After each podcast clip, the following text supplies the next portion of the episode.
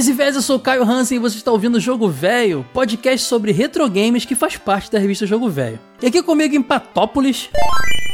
Olá, aqui é a Sora. E eu sou o Ed Tasaka, o velho. Alguém sabe imitar o Pato Donald aí? Não, não consigo. Pato Donald doente. então pegue seu aviãozinho, porque hoje vamos falar dos jogos do Pato Donald.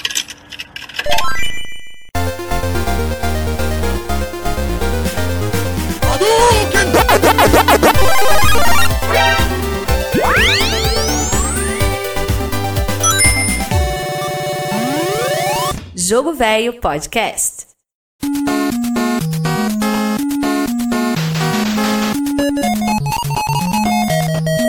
Episódio de lista, Jogos D, aquela nossa subsérie marota que eu tanto gosto de fazer, acho que vocês também. É muito legal fazer isso aqui. Hoje sem o Ítalo. Ítalo, ele desconectou? Cadê ele? Tava aqui ainda agora. A gente falou que ia gravar a lista, ele falou que não ia Ele aceitar não, mesmo? estressa muito ele. Falou que eu sou ditador.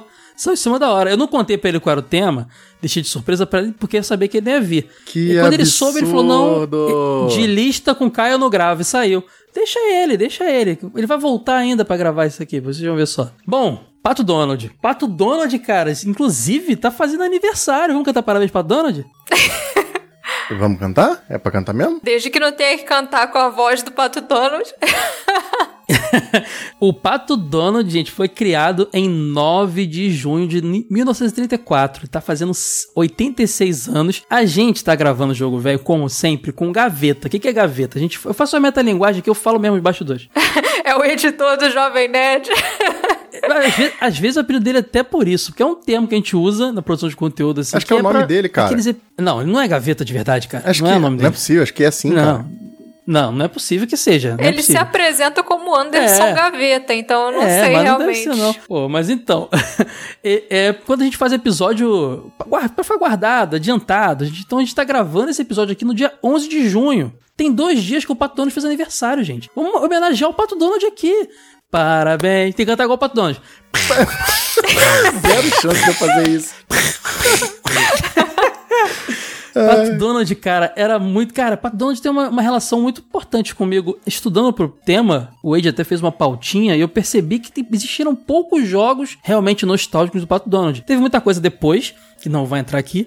Mas realmente de nostálgico foram poucos. E eu joguei muitos jogos do Pato Donald, então eu percebo que eu joguei quase tudo da lista. Olha que legal. Então é um personagem muito carismático, né? Todo mundo adorava o Pato Donald. Cara, acho que é meu personagem favorito da Disney. Adoro o Acho Pato que o meu Donald. também. Ele, assim, ele é meio mal-humorado, mas ele é muito maneiro. Por isso que o Wade gosta dele, se identifica. Cara, naquela história do Dom Rosa, conta porque que ele é mal-humorado. A mãe dele é pior que ele, cara. É irado. É, O tio dele, tio Patins, também é pior que eles. Eles são demais. É, o Pato Donald, cara, tem uma coisa engraçada que eu sinto que ele fez. Ele foi quase. É porque a Disney não institucionalizou isso, mas ele é quase o Homer Simpson dos Simpsons. Lembra que a gente, a gente fez o episódio de Simpsons que a gente falava que a Fox tentava emplacar o Bart como personagem, mas no final o mais popular era o Homer? O Pato Donald é meio assim, cara, porque o Mickey, é claro, muito conhecido e tal, mas no fundo, todo mundo curtia mais o Pato Donald. Todo mundo achava ele mais legal, entendeu? É que a Disney não deixou ele se destacar tanto. Insistiu no Mickey. Igual a Capcom com o Ryu. Todo mundo gosta do Ken. Exato, eu adoro o Ken, O cara. Ken é campeão crer. demais, cara. Mas aí fica... ó, O, Ken é Ryu, muito legal. Ryu, forçação de barra. É, pode crer. Então, cara, Pato Donald, a gente falou do Dom Rosa aí, Pato Donald que foi, não foi criado por, por- nem pelo Dom Rosa, nem, nem pelo Karl Barks, mas foi criado pelo próprio Walt Disney, né? Ele é um dos pe- personagens que o Walt Disney criou. Mas podemos dizer que o Karl Barks, depois do Dom Rosa, aprimorou todo esse universo Patópolis, né? Criou Tio Patinhas, criou todos os conceitos que envolvem o Pato Donald. O, Di- o Walt Disney só fez o... criou o Pato. Exato. Quem deu a vida foi o Karl Barks. Sim, cara, coisas que a gente adora. Todas essas mitologias por trás do Pato Donald, aquele universo ali do DuckTales, o universo do Darkwing Duck, tudo isso veio a partir da criação do Karl Barks lá de Patópolis. Então, assim, é muita coisa legal que, que existe naquele mundo. Inclusive, eu acho que esse universo do Pato Donald, por conta desses dois caras, do Karl Barks e do Don Rosa, nos quadrinhos, é muito mais rico do que todo o resto da Disney, assim, digo do, do Disney original, né? O universo do Mickey, a parte, não é tão rico quanto o deles. Do Pateta, que depois foi mais explorado, não é tão rico. O universo de Patópolis eu acho a coisa mais legal do mundo, cara. O Mickey foi ganhar uma cultura dele com os italianos, que foi quando eles começaram a transformar o Mickey num detetive. E aí saiu daquela história bobinha Essa fase é dele legal. e ele virou um policial. Foi quando ele começou a ganhar o, o, o Coronel Sintra, aquele, tem aquele Esquálidos, que é um alienígena que participa com ele e tal. E aí ele virou um personagem mais investigador, porque antes disso o Mickey era um completo bobalhão.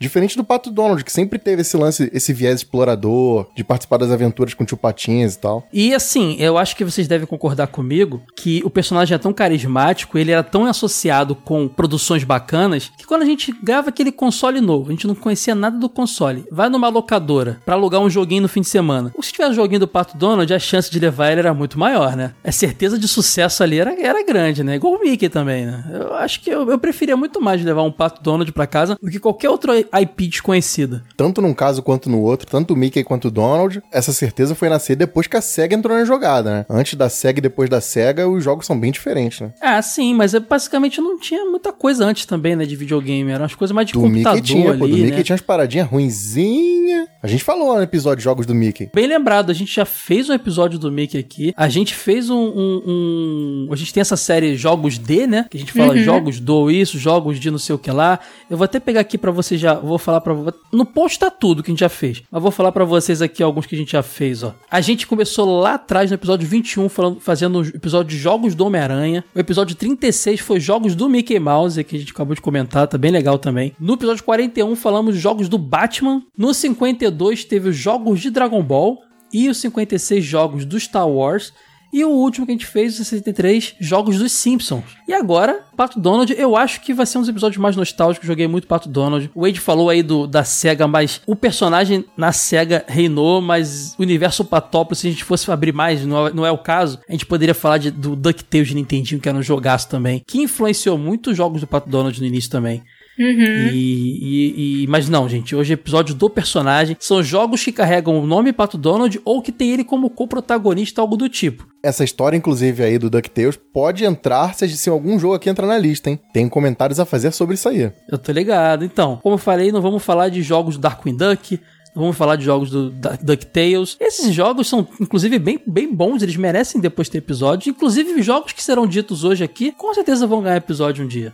Metade dessa lista aqui merece. É, a gente vai fazer aquele negócio. De, episódio de lista aqui é aquela coisa bem bate-papo, sem aprofundar, mais de- descontraído. Depois vocês vão comentar lá, ó, eu quero episódio dedicado do jogo tal. A gente vai planejar direitinho como fazer isso aí. Bom, sem mais delongas, né? Vamos começar? Não precisa de sorteio hoje, né? Não tem o Ítalo. Quem quer falar primeiro aí? Não tem o Ítalo, eu não, eu não quero zoar ninguém hoje sem o Ítalo aqui. Eu vou, eu vou escolher a Sora hoje, porque é, eu quero escolher a Sora. Já que o Ítalo não tá aqui, eu vou escolher a Sora pra começar, porque eu sei que o Wade e eu vamos disputar jogo aqui.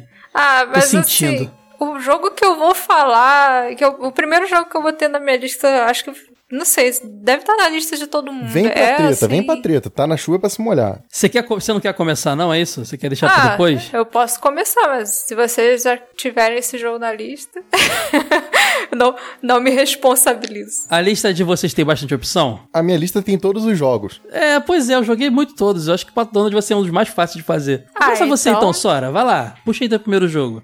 É o jogo de PlayStation 1 Donald Duck Going Quackers.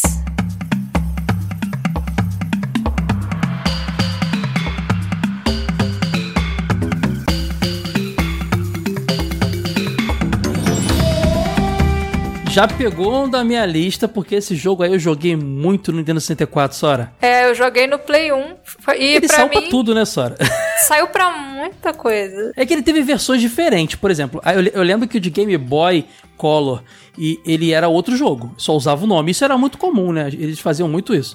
Mas ele saiu pra Windows, saiu pra PS1, PS2. Nem sa- eu nem sabia que tinha saído pra PS2. Saiu e é com. Ele, ele foi redesenhado nessa época. Nossa, que legal, não sabia. Motor gráfico diferente pra sair pro Play 2 e pro GameCube. Ah, é verdade, porque ele saiu pro Dreamcast também com o gráfico do 64 mesmo, o original, né? Exato. Chegou a sair também. Cara, esse jogo aí de 2000, Sora, saiu pra um monte de coisa. Por que, que você escolheu ele? Porque eu preferi começar. com- Eu escolhi começar por ele, porque foi um dos jogos do Pato Donald que eu mais joguei. Eu comprei ele na época do Play 1 e eu gostei demais desse estilo de aventura dele. É até parecido com o jogo do Crash, né? Que você Uhum. vai passando nas fases assim, vendo o personagem por trás e salta plataformas. Tem aquele hub que você vai entrando nas fases. Eu acho que é por isso, porque é um dos jogos do Pato Donald que mais me marcou e com certeza um dos que eu mais joguei. Eu adorava, porque ele tinha aquela coisa de você procurar item secreto nas fases, então tinha bastante exploração. Eu sempre gostei muito de jogo que tem esse foco em você procurar coisas escondidas.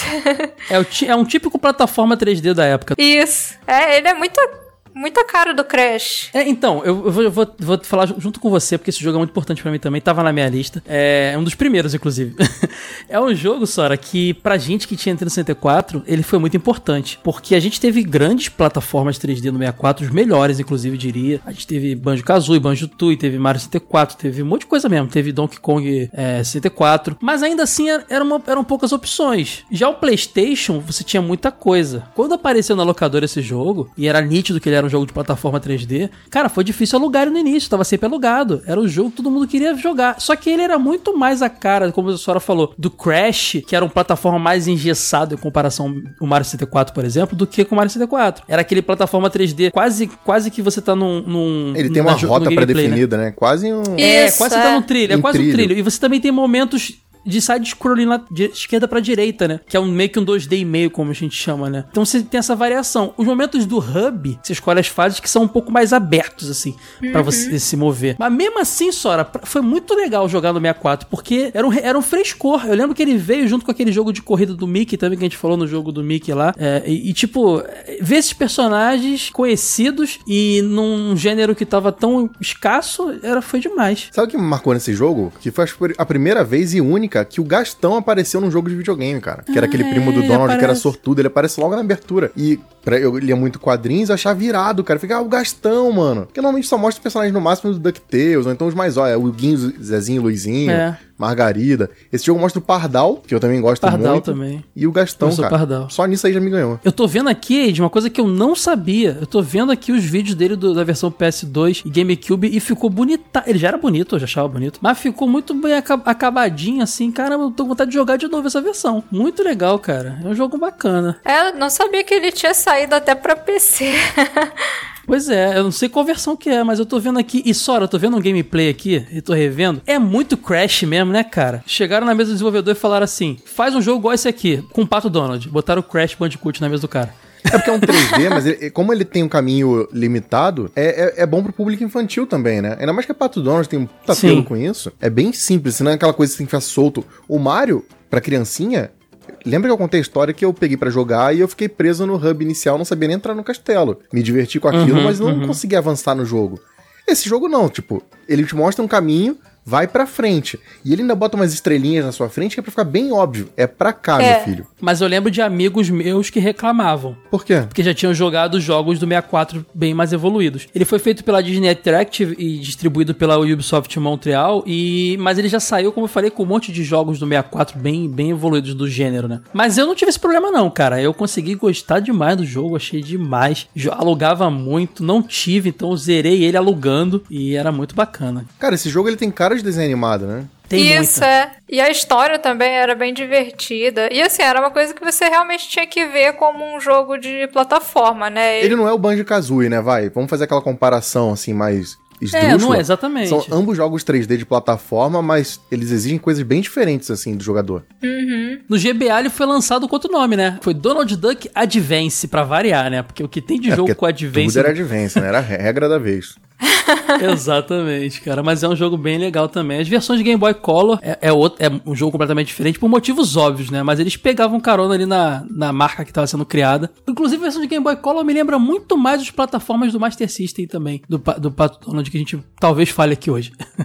Ó, Sora, esse episódio, esse, esse jogo aí é, um, é, uma, é uma bela pedida pra um mini review no futuro, hein? Oh, com certeza. Eu acho que é um Eu jogo acho. muito maneiro mesmo. E assim, ele realmente me marcou muito. É, eu tenho lembrança, assim, de ter gostado muito da experiência dele. Eu recomendo demais aqui, aproveitando a carona, a versão de Advance, Donald Duck Advance. É diferente do de Game Boy Color e é diferente do, do de 64 PlayStation. É um típico, é um típico plataforma dos 16 bits. Bonitaço, divertidaço, assim. Talvez seja um jogo até um pouco menos conhecido do que os demais jogos do Pato Donald e tal, mas é bem legal. Já pegando carona aqui, Não é roubo, né, gente? É é mesmo jogo.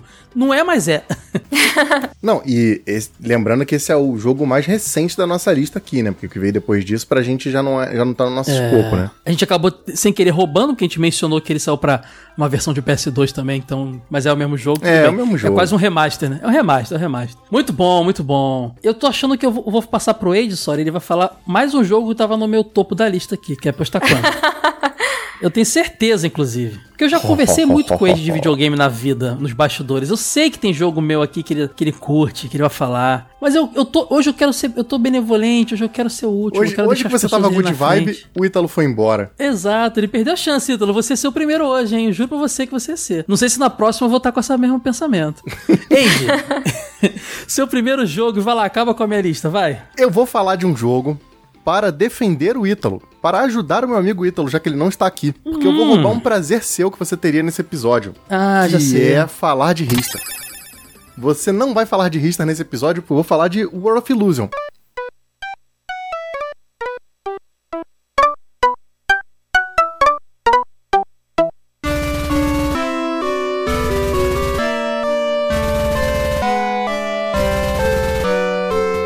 Que é um jogo que a gente Ah, falou no episódio de jogos do Mickey, mas eu acho que sempre vale a pena. Qualquer oportunidade que você Esse tiver pra aí falar não- desse jogo. Não tá na tua lista? Tá, mas era, sabe aquele lá no final? Se, se, se, so- se, se não sobrar é, opção, eu falo ele. Tô tranquilo, tô tranquilo. Plot twist. É, Caraca. tô tranquilo. Mas você sabe qual que é a relação desse jogo com o Rista? A gente já falou disso, mas eu não tô lembrado. Qual é a relação? Uma das compositoras da trilha sonora desse jogo Ah, é. é a Tomoko. Sasaki, que é justamente a responsável pela trilha do Rista. Uhum. E quando você ouve as músicas desse jogo, você sente aquele clima alegre e feliz. E é diferente de uma alegria genérica, assim. É uma alegria que você vê que são músicas bem construídas e você fala: caraca, alguém se esforçou aqui. Eles são próximos, né? Exato. Ela devia estar em evidência na, na, na, na SEGA na época fazendo coisa. Então eles são muito coladinhos ali. 92, ele só pro Mega Drive e o Rist 95. Exato. É muito É, próximo. é ela e o, e o Oguro, que é o Lote. Que é um cara que não assinou muitas trilhas, então eu imagino que ela deve ter tido mais influência. Mas essa era a Uhum. relação, já falamos de Ristar aqui no episódio. Mas ó, jogaço esse você escolheu, hein? Um dos jogos mais lindos do console Mega Drive. Eu acho que é o mais bonito, cara. Eu sei que eu sempre mudo isso, mas é porque esse jogo, ele, ele me deixa muito Ele bobo, é lindão. sabe? Cast of Illusion é lindo, mas esse jogo vai num outro patamar. Cara, joga o Cast of Illusion, dá stop, troca, des- desliga, troca o cartucho, bota esse. Evolução parece que é de uma geração pra outra. É bizarro, é bizarro. É. Cara, os cenários desse jogo são um negócio de você, você pausa. É, é- é difícil acontecer isso, mas esse você tem que pausar e ficar contemplando, porque é tanta coisa acontecendo ao mesmo tempo. O jogo do Pato Donald, em geral, assim, quando se você pegar pra fazer uma timeline, é sempre aquela coisa. Esse mesmo que a Sora falou, ele é um joguinho que tem o céuzinho azul com uma nuvenzinha lá atrás, e sabe, aquela coisa, parece desenho de criança. Esse é pintura. Isso. Esse teu é pintura. Esse jogo é pintura, cara. É, você É. tem fases ali, tem aquela fase do. Aquela que é tipo uma florestinha, e você olha no fundo e você vê os arbustos. Tem uma fase Uhum. que o castelo tá, se- tá tremulando no fundo. A fase da água aí, de tá dentro da bolha pra respirar. Linda a cara, animação. aquilo é bizarro, cara. Todas as fases desse jogo tem um negócio de, de capricho, de ser bem feito, mas que vai num nível acima da média. Parece que os caras pegaram e não ficaram satisfeitos com Cast of Illusion, que já é um negócio muito bom. Esse jogo, ele, ele é maravilhoso, cara. Ele é perfeito. E isso só falando do visual, porque o jogo em si também, pra jogar, é muito perfeito. Pro pessoal entender uma coisa, é da franquia Illusion, né? Que a gente teve Cast of Illusion, teve Land of Illusion e teve World of Illusion. Teve mais um, não teve? Teve o Legend of Illusion.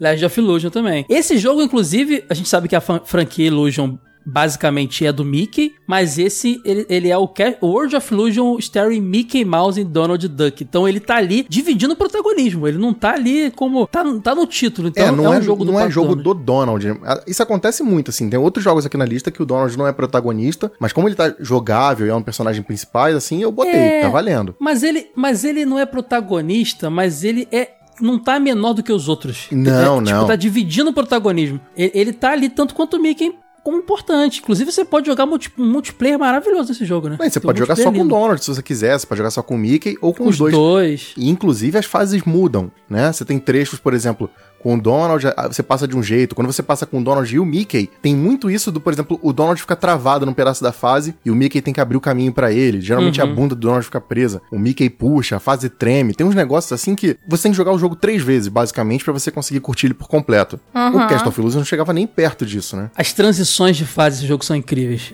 Eu tô lembrando aqui da fase aquática, que eu acabei de falar que é linda. Tem uma hora que você entra lá no, num, num, no barquinho afundado, você sai num aquário. Aí você vê que estava no aquário e vem a fase que eu mais gosto, porque todo mundo sabe, é a fase que você tá pequenininho no lugar Da gigante. biblioteca, né? É, que você pula pegando impulso no grampeador, que você Tem pote de bala, tem taxinha, tem carimbo tem que vem pulando na tua taxinha. direção. Nossa, eu adoro essas paradas. Tem spray, tipo, que faz a ponte lá, que é um aerosol. É muito maneiro, cara. Esse jogo é lindo, ele é muito bonito mesmo. Não, cara, eu gosto muito da fase do tapete voador, cara. Que é por sinal que tá na capa do jogo. Sim, pode crer, cara. Não, tem umas fases muito loucas. Tem a, a fase, tem uma fase que ele vai depois que é, acho que é uma árvore de Natal que ele entra, né? Que é uma É, fase é- é super tipo, é tipo uma fase que colorida. parece natalina. Eu também sempre tive essa impressão de ser coisa natalina. É, não, mas é isso mesmo. Ele tá na casa, ele meio que. entra- A impressão que dá, ele pula numa caixa de presente, né? É como se É. fosse uma caixa que guarda os, os, os enfeites da árvore. Sabe aquela caixa que a gente bota em cima do armário pra montar a árvore, assim, debaixo da cama? É tipo isso. Cara, esse jogo é muito bonito, porque a- a- as transições de fases não são aquela coisa que quebra do nada. Pronto, agora você tá no stage 3, que aí. Não, é, é- é- parece que é um jogo contínuo. Que é um sabe? negócio contínuo, exatamente. É muito gostoso. Apesar de serem. Nossa, mundos extremamente malucos. Isso é interessante, porque se você faz uma coisa contínua, que sei lá, é numa rua e emenda pra dentro de um prédio, uh, é meio óbvio. Uhum. Esse jogo não é Sim. tudo muito louco e ao mesmo tempo Não, parece loucaço. conectado. Cara, quando eu vi os soldados, por exemplo, do Alice no País das Maravilhas, eu fiquei assim, cara, esse jogo é realmente coisa de doido. É. Que tem as cartas, baralho. Pô, aquilo é irado. Entra na caixa de biscoito, é uma fase toda de doce. Ah, É que aparece no fundo das tortas, assim. Pô, esse jogo. É. Esse, esse é perfeito. Assim, tivesse pontuado os jogos Jogaço. do Donald, o melhor, minha opinião é esse, cara. Pode crer, cara. A série Illusion era uma série que vendia console, na minha opinião, né, cara? É, foi quando a SEGA quis botar dinheiro firme e, e desbancar a Nintendo, cara. É, e foi, e foi aquela época que a gente comentou, né? Porque lá na, na, na, na Nintendo estavam rolando jogos bons do Mickey. A gente talvez até fale de algum aqui, porque tem Pato Donald envolvido numa situação parecida. E tava rolando a série Illusion no Mega Drive também, feita pela própria SEGA, né? Isso que é legal. Exato. E eram jogos espetaculares, desde o Cast of... E a gente tem um carinho muito grande pro Cast of Illusion, já teve até episódio dedicado a ele aqui, logo no início do nosso podcast. Mas se você parar pra analisar, o contexto histórico dele é importante e tal, mas ele é muito inferior a tudo que saiu depois. Porque a, a série Illusion só evoluiu, não tem, não tem downgrade na parada, sabe? É porque naquele começo parece que você tava preso muito ao conceito do que é um jogo de plataforma pós-Mario. Então é Uhum. aquele joguinho de plataforma que você vai pular da bundadinha e tem o chefezinho. Esse jogo não, pra começar que você tem que usar a- é o, o manto lá, né, do mágico, porque eles É. são mágicos na história do jogo. Então você É, não a derrota... mecânica dele é um. Você joga uma magia, um, umas- uns pozinhos com. com você É, com, Você dá uma com- chacoalhada aquele- no com aquela né? capa. E o É, inimigo uma vira, capa. vira flor, ou vira. Vira uns objetos fofinhos de negócio de mágica. Então É good vibe, não ele mata já, o cara. É, ele já tava disposto a romper com essa coisa de. Ah, não, a gente não precisa mais fazer igual ao Mario, a gente pode seguir o nosso próprio caminho e fazer melhor. Cara, esse jogo é incrível. Demais, demais. Bela escolha, bela escolha. Eu não, eu não tava, não tava para falar, na verdade ele não tava na minha lista na frente, que apesar dele ser um jogo incrível, eu fiz a minha lista muito da minha nostalgia. E esse jogo que a Sora pegou, por exemplo, era um que se- seria a minha segunda opção, talvez, ou até a primeira. Esse aí estaria ali, pô, legal, se já falaram os meus, eu vou falar dele. Mas não, que bom que você puxou ele, Ed, fico muito feliz. E que bom que você falou de History. O pessoal tava, às vezes reclama, tá chato já. O pessoal geralmente gosta, mas esses dias um, um ouvinte falou, pô, que saco History. Agora é o Wade, gente. Não sou eu, não. não sou mais eu. Mas a minha referência tem sentido. tem sentido. Boa, boa, boa. Curti, curti, curti. Bom, é minha vez então, né? Tô até nervoso que esse episódio é bacana. Gente, eu vou roubar. Eu vou falar de dois jogos. Ah. Porque não dá pra separar. Eles são muito próximos em algumas coisas.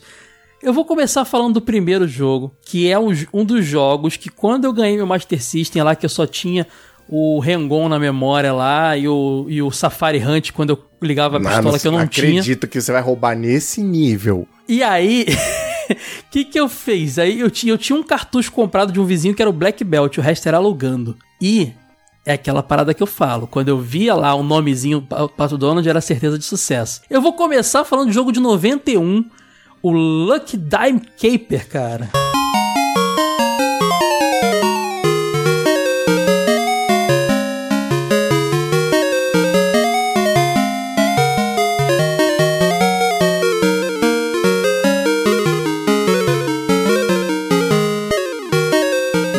Acredito que a sua roubalheira vai ser neste nível. Vai. Cara, que jogo, gente. Cara, olha só, é nesse nível mesmo, vou roubar mesmo. Olha só, vou começar falando dele.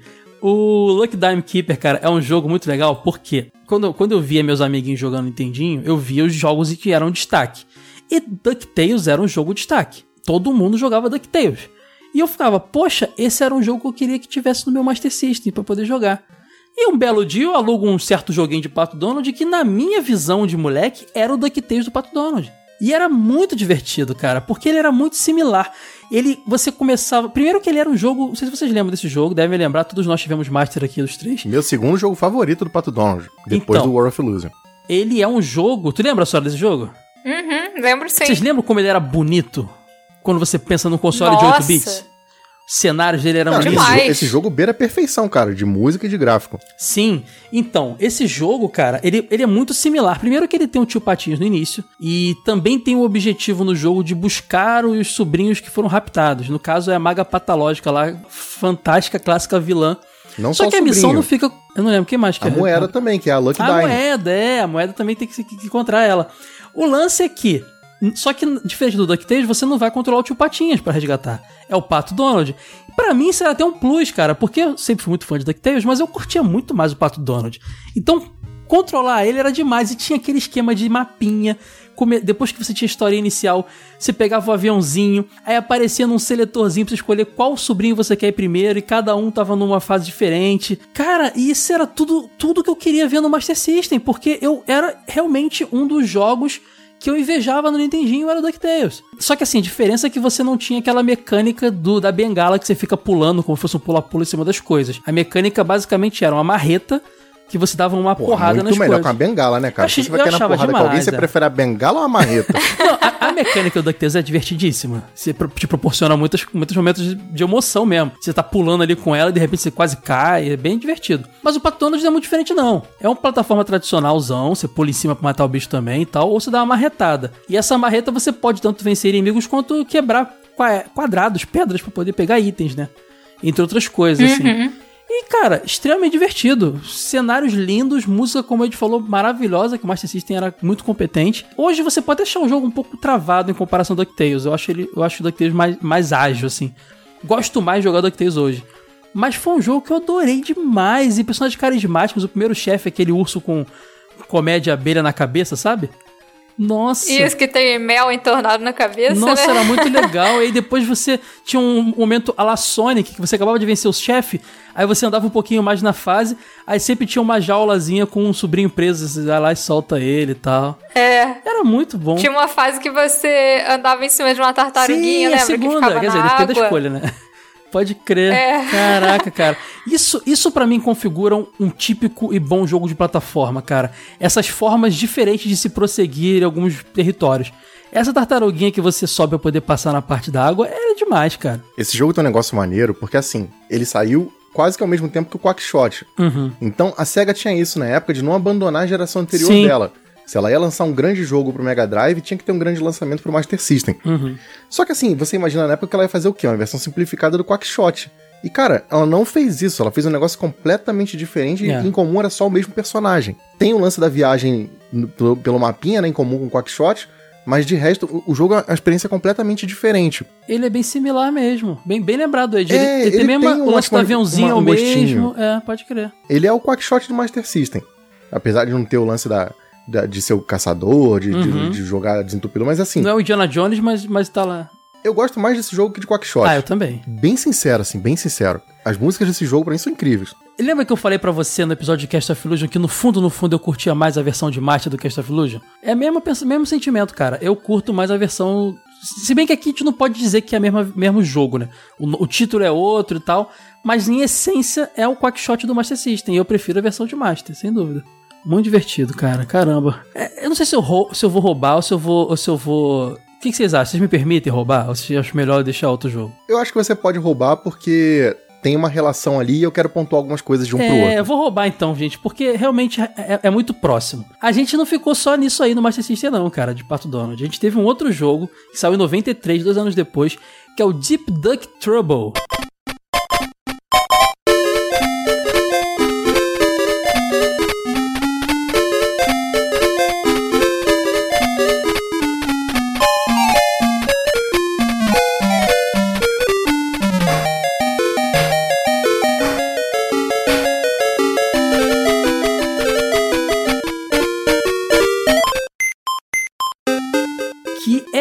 Outro jogo muito bacana, inclusive consigo ver uma grande evolução gráfica de um pro outro. Ih, discordei, discordei. Vamos tretar. Você acha o primeiro mais bonito? Acho. Eu acho os cenários Acho do, desse Deep mais Duck. Trouble muito mais elaborados, assim, sabe?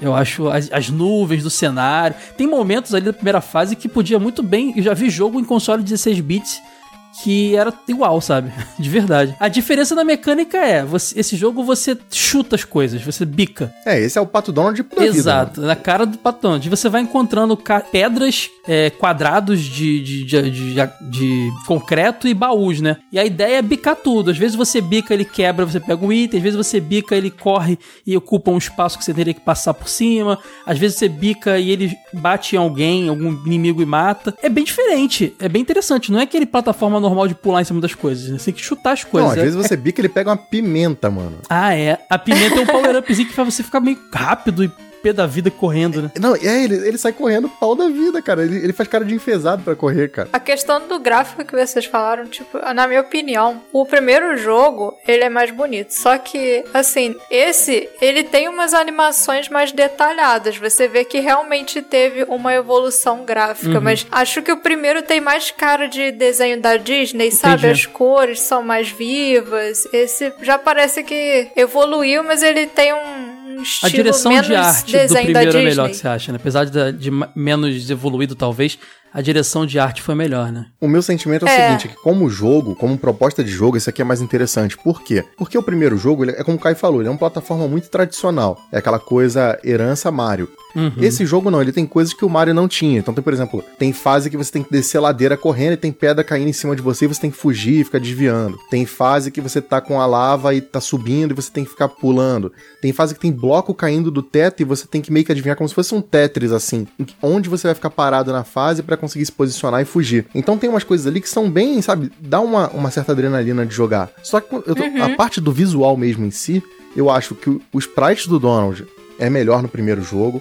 Eu acho que quando você tem, tipo, árvore, água, floresta, esse tipo de coisa, eu sinto que o primeiro jogo, ele tem uma- um, um lance mais coeso, como se a SEGA quisesse muito caprichar no jogo pra tentar fazer um negócio à altura do Quackshot, Uhum. e nesse jogo parece que foi uma coisa mais irresponsável, assim, ah não, é só uma plataforminha pra criancinha ficar feliz. Inclusive, ele tem. Esse segundo jogo usa a mesma fonte, padrão de fonte do Quackshot, né? Que por si só já imitava meio que a fonte do DuckTales, que por si só imitava a fonte do Diana Jones, né? Ele tem. Ela, ela- É. Exato. Ele usa nessa parada. E a história é bem, bem simples também. Dessa vez o, o Pato Donald tem que ir atrás de uma ilha de barco, dessa vez ele tá de barco, pra achar um pendante, né? Um colar lá, que vai liberar o tio Patinho de um feitiço doido lá, que ele tá todo inchado, igual uma bola voando assim. E- Ele tá flutuando, cara, ele virou é, um balão Virou mesmo. um balão, é. Aí os sobrinhos explicam. E aí ele vai de barquinho, tem um mapinha ali. Não é aquela coisa elaborada do Donkey Kong, mas é é um proto Donkey Kong ali, porque tem um Então, barquinho. não é o mundo real, né? É, é como se fosse um mapinha onde todas as fases estão meio contidas no mesmo ambiente, né? E ele tem umas coisas nas fases que eu gosto muito. Na primeira fase tem um momento que você tá passando, começa a vir um monte de, de avestruz correndo, que lembra um pouco... Sunset Riders. Exato, lembra aquela parte das vacas do Set Rise que fica pulando em cima deles. Tem na fase da floresta à noite que você bate lá, chuta, aí cai uma folhinha voando, você tem que subir na folhinha, você vai voando em cima da folha, sabe? Devagarzinho assim. Nossa, eu achava isso tão criativo, cara. Eu, achava, eu adorava esse jogo.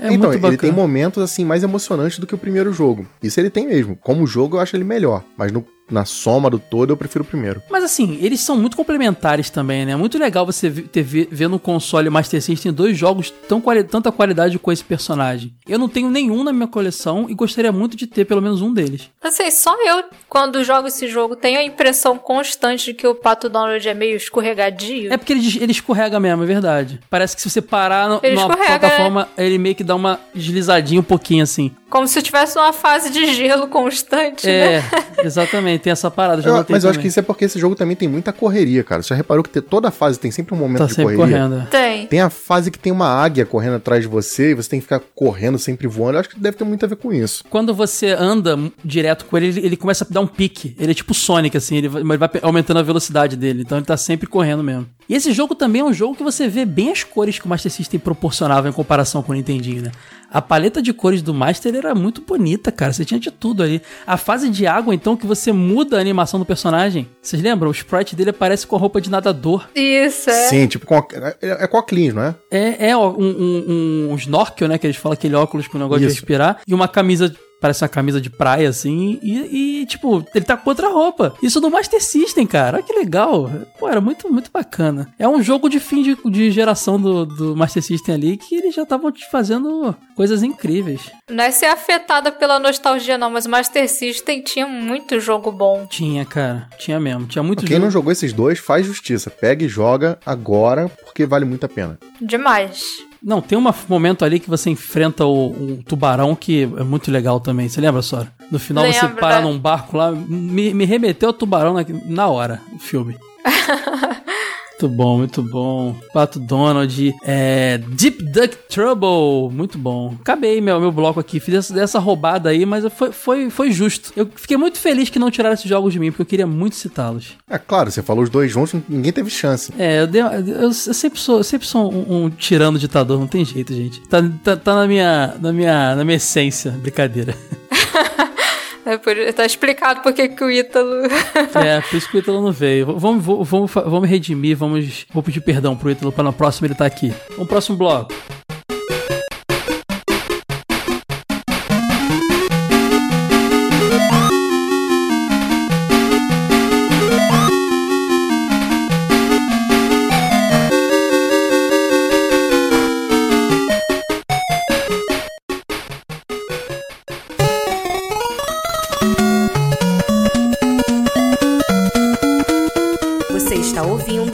Jogo Velho Podcast. Sora, segundo bloco, eu quero saber o seu segundo jogo. Então, esse também saiu pra várias plataformas, mas eu tenho certeza que o pessoal que jogou, jogou mais no Mega Drive e no Super Nintendo, que é o Maui Malard em Cold Shadow.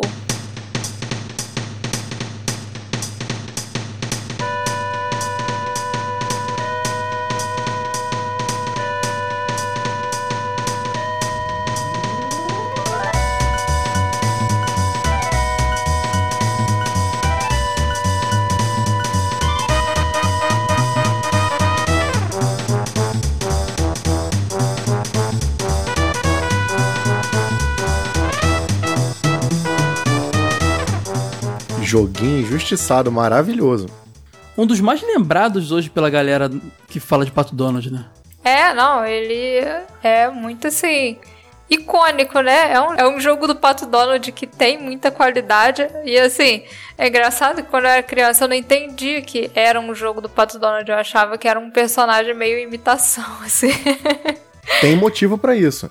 É, o Pato Donald é como se fosse um ator na história, né? Porque ele tem outro nome na história. Isso. Mas isso é porque na versão dos Estados Unidos, em nenhum momento é mencionado que aquele personagem é o Pato Donald. Propositalmente, eles tiraram totalmente qualquer menção ao Donald. Na versão japonesa e europeia fala que, que é essa história que você tá falando. Que é o Donald, mas que ele tá interpretando Maui Malar como se fosse um papel teatral É. dele.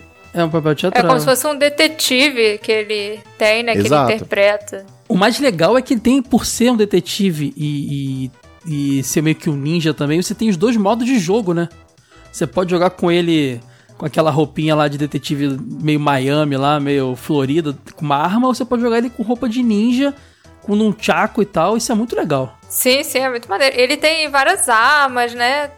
O jogo bem variado, assim, tem muita coisa. A gente falou desse jogo já no nosso episódio de jogos de fim de geração, né? Porque esse jogo ele saiu em 95, 96. Acho que 95 falamos, no eu Mega, não tenho 96 no. Super Nintendo. É, Isso. Tem a versão de Game Boy ainda do de 98, mas aquele negócio, né? É quase outro jogo por motivos óbvios. Mas, mas cara, é, o mais doido, na verdade o nome do jogo até é, é Maui Malard em Cold Shadow, né? Que Maui Malard, pelo que eu entendi, é o nome dele civil e Cold Shadow é ele como ninja, né? Exato. Esse jogo, ele, ele é bem próximo do World of Illusion lá, cara, em qualidade gráfica. Ele é um jogo lindaço demais. Ele, em alguns momentos, até me lembra o War, War from Dreams, assim, sei lá, as, as animações do personagem. Ele é bem. Ele se estica todo, ele tem, ele tem uma animação muito caprichada, assim, acho bem bacana. Você sabe que o compositor da trilha sonora desse jogo é ganhador do Oscar, né? Não, quem é? É o Michael Giacchino, que é o cara que fez a trilha sonora do Up Altas Ah, esse cara é Aventuras. demais. E uma porrada de coisa boa também, né? Não só isso. Mas esse cara ganhou o Oscar e fez trilha sonora pra esse jogo. E é outro jogo que você, quando ouve as músicas, fala: peraí, isso não tem cara de música de videogame, tem cara de música de filme, de desenho animado. E é um outro lance que eleva esse jogo ainda mais. Ah, e a versão de PC dele, que saiu em 96, ainda pega essa trilha sonora e tem uma versão orquestrada dela. Além de ter também gráficos melhorados e algumas melhorias nos níveis. A versão de PC também é bem interessante de se conhecer. Tem outro lance que eu lembrei, Caio. É, esse jogo não saiu em cartucho nos Estados Unidos. Ele, nos Estados Unidos ele saiu no Sega Channel. Ah, mesmo esquema do Pulseman, esses Exato. jogos, né? Só, só na, na, na Europa que saiu um cartucho. É, que era um esquema de crer. assinatura, né? Você assinava e recebia jogos meio que É. por download. Tipo a TV a cabo, né? Você tinha um, ca- um negócio cabeado ali e você meio que baixava o jogo. Eu sinto muita diferença da versão de Mega pra Super Nintendo. Dá pra notar se você botar pra rolar assim e falar de qual versão é essa aí, eu vou saber te dizer qual é. Não sei explicar porquê, mas é, uma tem muita cara de Mega Drive, outra tem muita cara de Super Nintendo. É, elas realmente são bem diferentes. E assim, é curioso, esse personagem depois não apareceu em mais nada, né? Só nesse jogo. Ele- então, eles falam que teria teoricamente uma continuação. Que é uma coisa que nunca aconteceu. Então só tá limitado nesse universo desse jogo. É. É, nem desenho e nada, é uma coisa bem curiosa, assim. Talvez um projeto que eles tentaram é, iniciar ali, que não, por algum motivo não foi tão pra frente, né? Não foi tão bem recebido, não sei. Ele, ele saiu muito É, tarde, né? Tem é, isso mas- também. Se ele fosse tivesse sido feito pra é, Mega Drive, Super Nintendo e PlayStation, pode ser que ele tivesse mais chance.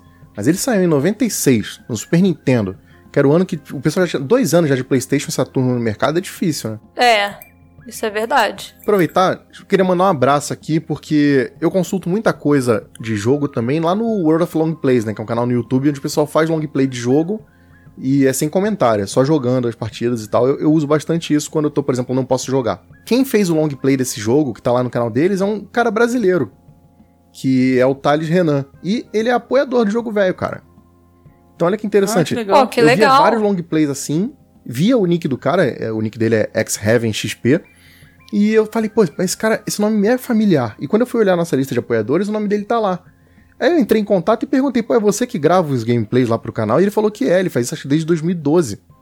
Então, foi uma curiosidade, assim, eu estudando, vi o vídeo do cara e lembrei que ele é nosso apoiador, muito bacana. Esse canal é famoso, cara. Esse canal aí, geralmente quando você procura um gameplay, você vai cair nesse canal. Age, qual o seu segundo jogo? Cara, eu acho que eu vou contar. vou- eu vou um pouquinho agora pra parte ruim da coisa, ruim entre aspas, né? Só pra poder falar um pouco mais de história, né? Eu acho que eu vou falar do Donald Duck de 88. Joguinho do Nintendinho.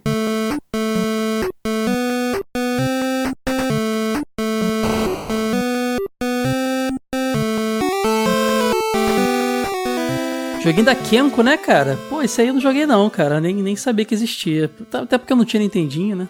Cara, a informação relevante desse jogo é: esse jogo é de 1988. O que, que você tinha em 88 de jogo? Você já tinha. Eu tava nascendo, Alex- eu não tinha nada. Não, mas já Eu tinha. nasci. me, me quebrou, tá? Cara, você tinha muito jogo Em bom. 88 eu nem existia. eu tava nascendo, mas tudo bem. Você tinha Alex Kidd, Miracle World, você tinha é, Mario 3, Mario 2, Mario 1, uma pancada de jogo maravilhoso de plataforma. Este jogo não chega nem perto da micro-unha de nenhum desses jogos. Esse jogo é uma merda. Eu tô vendo aqui, cara, eu concordo com você, ele é bem, bem zoado. Não, ele é horroroso. Esse jogo é horroroso. Esse, esse é um jogo que se meu pai me desse, eu não conseguiria disfarçar meu, meu descontentamento. Quem fazia jogo tradicionalmente de personagem da Disney no Nintendinho era a Capcom. Você falou lá DuckTales, Darkwing Duck, a pancada de jogo bom. Tic Tac, etc. A Kenko quis fazer um jogo do Pato Donald, mas eu não sei se o que passou na cabeça dele já achar que era uma boa ideia fazer um jogo de minigame, ainda por ser um minigame ruim. Tem uma fase que você brinca de pular, aquela brincadeira de pular do saco, né? Pula, É, é, pula é isso, saco, mas, né? mas, são mini, mas se ainda fossem minigames, se fosse tipo um California Games, que é um negócio que se você tem vontade de competir e joga a mesma faz 800 vezes, cara, bacana, legal, você vai jogar de dois, vai ser muito bacana. As modalidades desse jogo são uma merda. Então, tipo, é um, tem um minigame que você tem que andar com a torta na mão, um monte de torta, uma pilha de torta, e você É tem tipo que andar se gincana, equilibrando. né? É, Aquelas são de escola, de seis passeio, minigames assim. que dura 10 minutos, o jogo inteiro, assim, é tipo 10 minutos, você pega, imagina você gastar a grana, não sei quanto custava um jogo, 50 dólares, sei lá, 40 Sabe que é dólares. doido? Esse jogo é em Roma. Ele tem o Coliseu de fundo. É, não tem e sentido. começa o Ele jogo. mostra um aviãozinho voando dos Estados Unidos pro Coliseu. É, e aí tudo acontece em Roma. Mais ou menos isso. Cara, tem um jogo, no- é, tipo na, numa, num barco. Tem. e Sabe aquela guerra que você tem que o, usar o um. personagem tem que empurrar É o aquela outro. guerra de cotonete gigante, só que nesse caso não tem cotonete, você fica peitando um ou outro. Sendo que os personagens são o Pato Donald e a Margarida, então basicamente você tá contra sua namorada tentando derrubar ela na água. Por quê? Só Deus sabe. Por que, que o Ed gastam a, a- a- a escolha dele com uma coisa dessa, hein? Porque esse jogo. Isso é que é interessante. A Capcom fazia jogos maravilhosos com a Disney. A Uhum. Kenko tentou fazer e fez uma merda. Mesmo assim, ela quis lançar isso no Ocidente. Sabe-se lá por quê? Ela achou que ia dar certo. Quando chegou no Ocidente, é óbvio que a Capcom pegou e falou: Ô, ô, ô, você não tem licença pra lançar isso aqui, não. Em vez da Kenko desistir, ela foi lá e tirou o Pato Donald e lançou esse jogo como um jogo do Snoopy. então o jogo saiu no Ocidente como Snoopy Silly Sports Spectacular. Assim, é a Caramba. mesma merda com o Snoopy no lugar do Pato Donald. Então, é um registro de história de que a gente pensa de que Pato. Por isso que eu falei no começo do episódio que Pato Donald começou a ficar bom na mão da SEGA. Antes disso, era bem ruim, cara. Começou com a Capcom também, em 89 tava saindo DuckTales. É, mas não era, não É. era Pato Donald, né? Propriamente ah, dito. não sim, tem é, o nome é verdade, do Donald. é verdade, é verdade. Inclusive, eu imagino que quando a Kenko tentou lançar no Ocidente, a Capcom já tava fazendo o DuckTales, que saiu um ano depois, né? Por isso que ela vetou. É isso que me deixa bravo. Esse jogo é de 88. Ela tinha referência pra pegar e fazer um negócio bacana, porque tinha um monte de jogos de plataforma bom. Os principais jogos de plataforma bacanas do Nintendinho saíram justamente ali entre 88 e 90. Já tinha coisa boa saindo. Eu não sei o que passou na cabeça do cara de achar que fazer um jogo que você vai jogar arremesso de bota, que é isso, é de verdade isso. Você vai pro Coliseu na Itália pra pegar uma bota e jogar à distância. Ah, não critica o esporte dos caras, né? Eles gostam disso, cara. Arreme... Quem, quem gosta disso? Eu não sei, cara. Tô tô tentando Cara, justificar o injustificável. Corrida de saco. não dá, velho. É muito ruim. É porque, assim, é eu sinto que é meu papel falar da história, entender que a- o quanto a Capcom foi importante pra falar de jogos da Disney e quanto a SEGA foi importante pro Pato Donald. Mas esse jogo é muito ruim, cara. Não dá. A, a cara de tristeza da Margarida naquele minigame do barco, eu acho que expressa a- Ela cai na água, como cara. a pessoa deve se sentir jogando O cara joga na, esse jogo. o cara joga a namorada na água, que Bota, sacanagem. bota, bota o gameplay disso no YouTube e tenta ouvir por 3 minutos a- a- os efeitos sonoros, cara. Como é um negócio irritante. Aí, só pra completar os minigames, né? Tem o salto com vara, que a gente não falou. Tem esse da briga da canoa, que a senhora falou. Tem a corrida do obstáculo, que é você com pula-pula, que é o melhorzinho, assim, mas também é bem ruim. Tem um jogo, cara, que é nessa vibe de lance de minigamezinho, que eu gosto muito, que é o Circo Charlie, que é bem famosinho, é o jogo do palhacinho. São quatro minigames que se repetem em loop eterno, mas ele é gostoso de jogar, cara. Esse jogo não tem nada de gostoso, esse jogo é uma tragédia. Eu, Depois desse jogo, estou em choque. Gente, chegou minha vez e eu vou falar de um jogo inusitado. Eu vou falar de um jogo que eu conheci com emuladores. O Donald Duck no Maho no Boshi.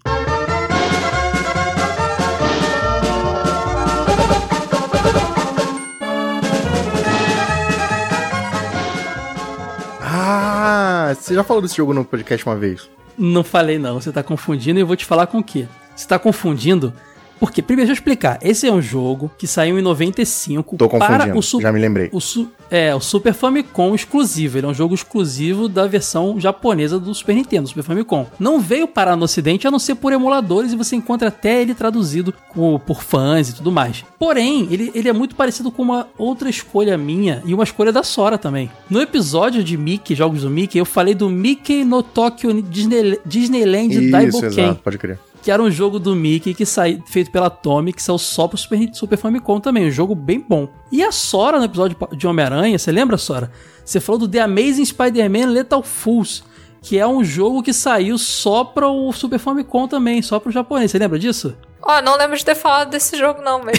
Você falou, você falou dele, foi escolha tua. E é um jogo muito bom também. Então, assim, já é a terceira vez que a gente pega uma IP famosa de fora dos jogos, que teve uma versão exclusiva para o mercado japonês de muita qualidade. Esse Mickey no Tokyo Disney, Disneyland Double Ken e esse The Amazing Spider-Man Lethal Full são os dois jogaços que você acha ROM traduzido, mas você não acha ele é, não teve versão americana, não teve europeia, nada disso. Mas vamos, vamos falar aqui do, do que vale, né? Que é o, o Mahono Bush lá, o D- Donald Duck Mahono Bush. Cara, é um jogo.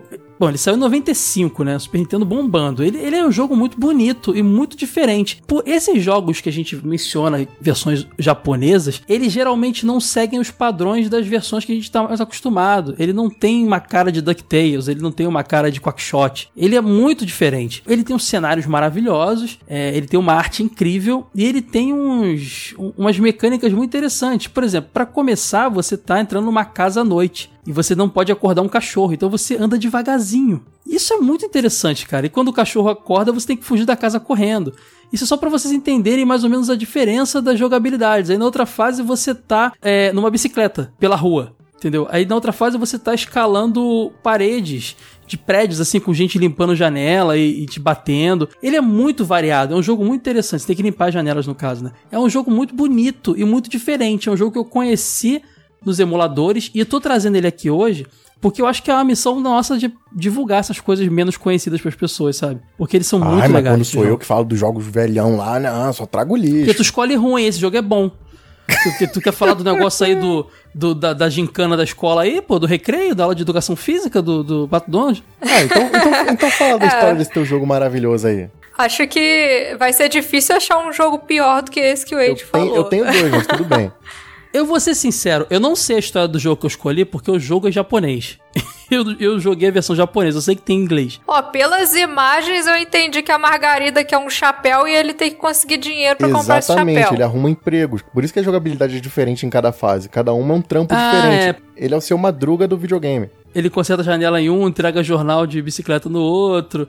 Aí ele conserta o relógio gigante lá no outro. É, é muito, muito doido, cara. Mas ele é um jogo que te proporciona mecânicas muito variadas entre as fases, sabe? Eu acho muito legal isso. Essa não é a primeira vez que o Donald faz isso. Tinha que ser o jogo do Pateta, né? Pateta que tem o hábito de trocar de emprego na Disney. Lembra que tinha os desenhos do Pateta? Hoje o Pateta é motorista, agora é o Pateta Pateta dirigindo o pau da vida.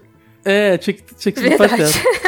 Assim como naquele jogo do que a, que a Sora falou, me agradava ter o Gastão, esse jogo que eu lembro é a primeira vez que a vovó Donalda aparece, né? Que é a, a avó do Donald, do, do tio Patinho. Uhum. Eu acho que é a primeira vez que ela aparece e eu gosto É dela. verdade. Esse jogo é muito doido porque ele também traz um monte de personagem que não existe na, na- no universo Disney. Você tem os, os, che- os chefes, por exemplo, tem um leão com uma, uma marreta, tem um fantasma que parece o geleia do Caça-Fantasmas, sabe? Ele, ele é um jogo muito diferente porque ele, ele cria dentro do, do- da franquia. Ele não fica restrito a, a- a pegar personagens conhecidos, assim. É um jogo legal, galera. Vocês que Ah, o gostam vilão aí desse jogo de... acho que é o, é o bafo de onça, não é? É, ele, Na ele, capa ele é um do jogo dos chefes. aparece o bafo de onça. É.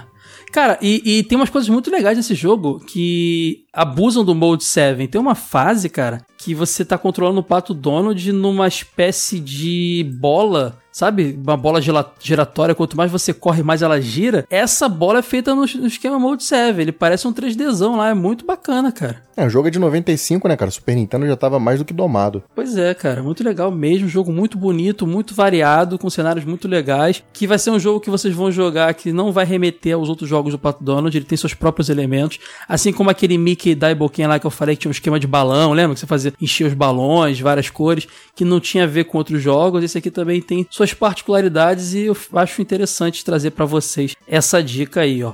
É Donald Duck no Mahou no Boshi. Esse jogo tem uma fase que é tipo um mundo de magia, assim, que eu achei muito maneiro, porque no início ele encontra um chapéu vermelho, né? Como se fosse um chapéu de um mago. Uhum. E ele usa esse chapéu pra ficar invisível, pra passar pelos inimigos. É muito curioso, assim. É muito legal. doido, é muito doido. Você tem uma fase que você entra dentro de uma baleia. E você tem que ficar fugindo porque ela fica mordendo. Você tem que ficar. Tipo o Mario, quando descia aquela parede que você tinha que. aquele teto que você tinha que achar uns buracos pra ficar. Tinha que achar os- a parte da Aham. boca da mandíbula da baleia que tá sem dente pra poder se esconder ali. É muito doido. E no final você enfrenta o bafo, como o Ed falou, na versão bruxo lá, e o bafo tá gigante, cara. Você, você fica na. Ele cobre a fase toda, você tem que bater na, subir na mão dele pra poder bater na cabeça dele. E jogo de plataforma com chefão gigante é sempre interessante. Uhum.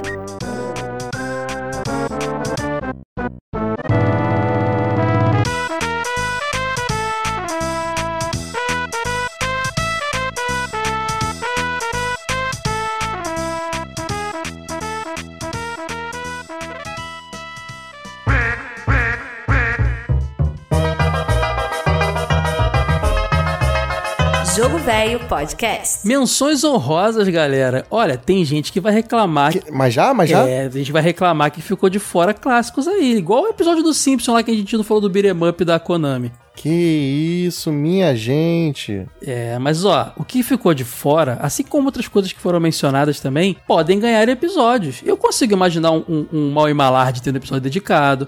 Eu consigo imaginar um World of Illusion tendo episódio dedicado. Não, Magical Quest, tem que ter episódio do Magical Quest 3, pô. Isso que eu ia falar, Magical Quest, então vamos começar por ele? Menções honrosas? Acho válido. Magical Quest, Age, pra mim, era a franquia concorrente da franquia Illusion. Total, Pra mim tá total. bem claro isso, sabe? O Mickey na, na- no Mega Drive, na Sega era a franquia Illusion e na Nintendo era a franquia Magical Quest.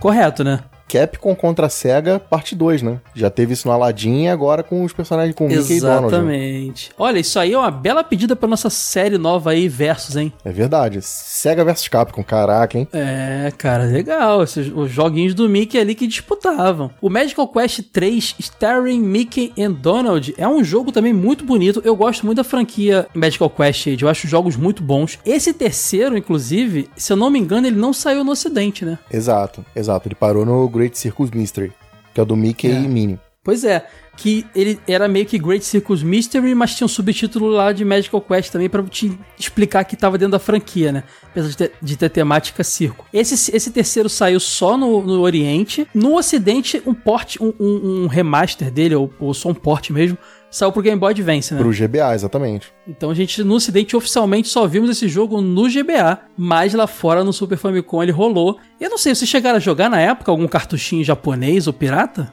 Emulado. Joguei no Não. emulador Eu mesmo. joguei emular também. É. Ele é o mais bacana dos- da, da franquia. A franquia é, Magical Quest é muito boa, ela como um todo. Mas eu acho que o 3 é o que eu mais gosto, cara. Até por ter a adição do Pato Donald, né? Não, e ele faz uma sacanagem com o Pato Donald, que assim, é sempre dar mais importância pro Mickey e deixar o Donald como se fosse o pé de chinelo.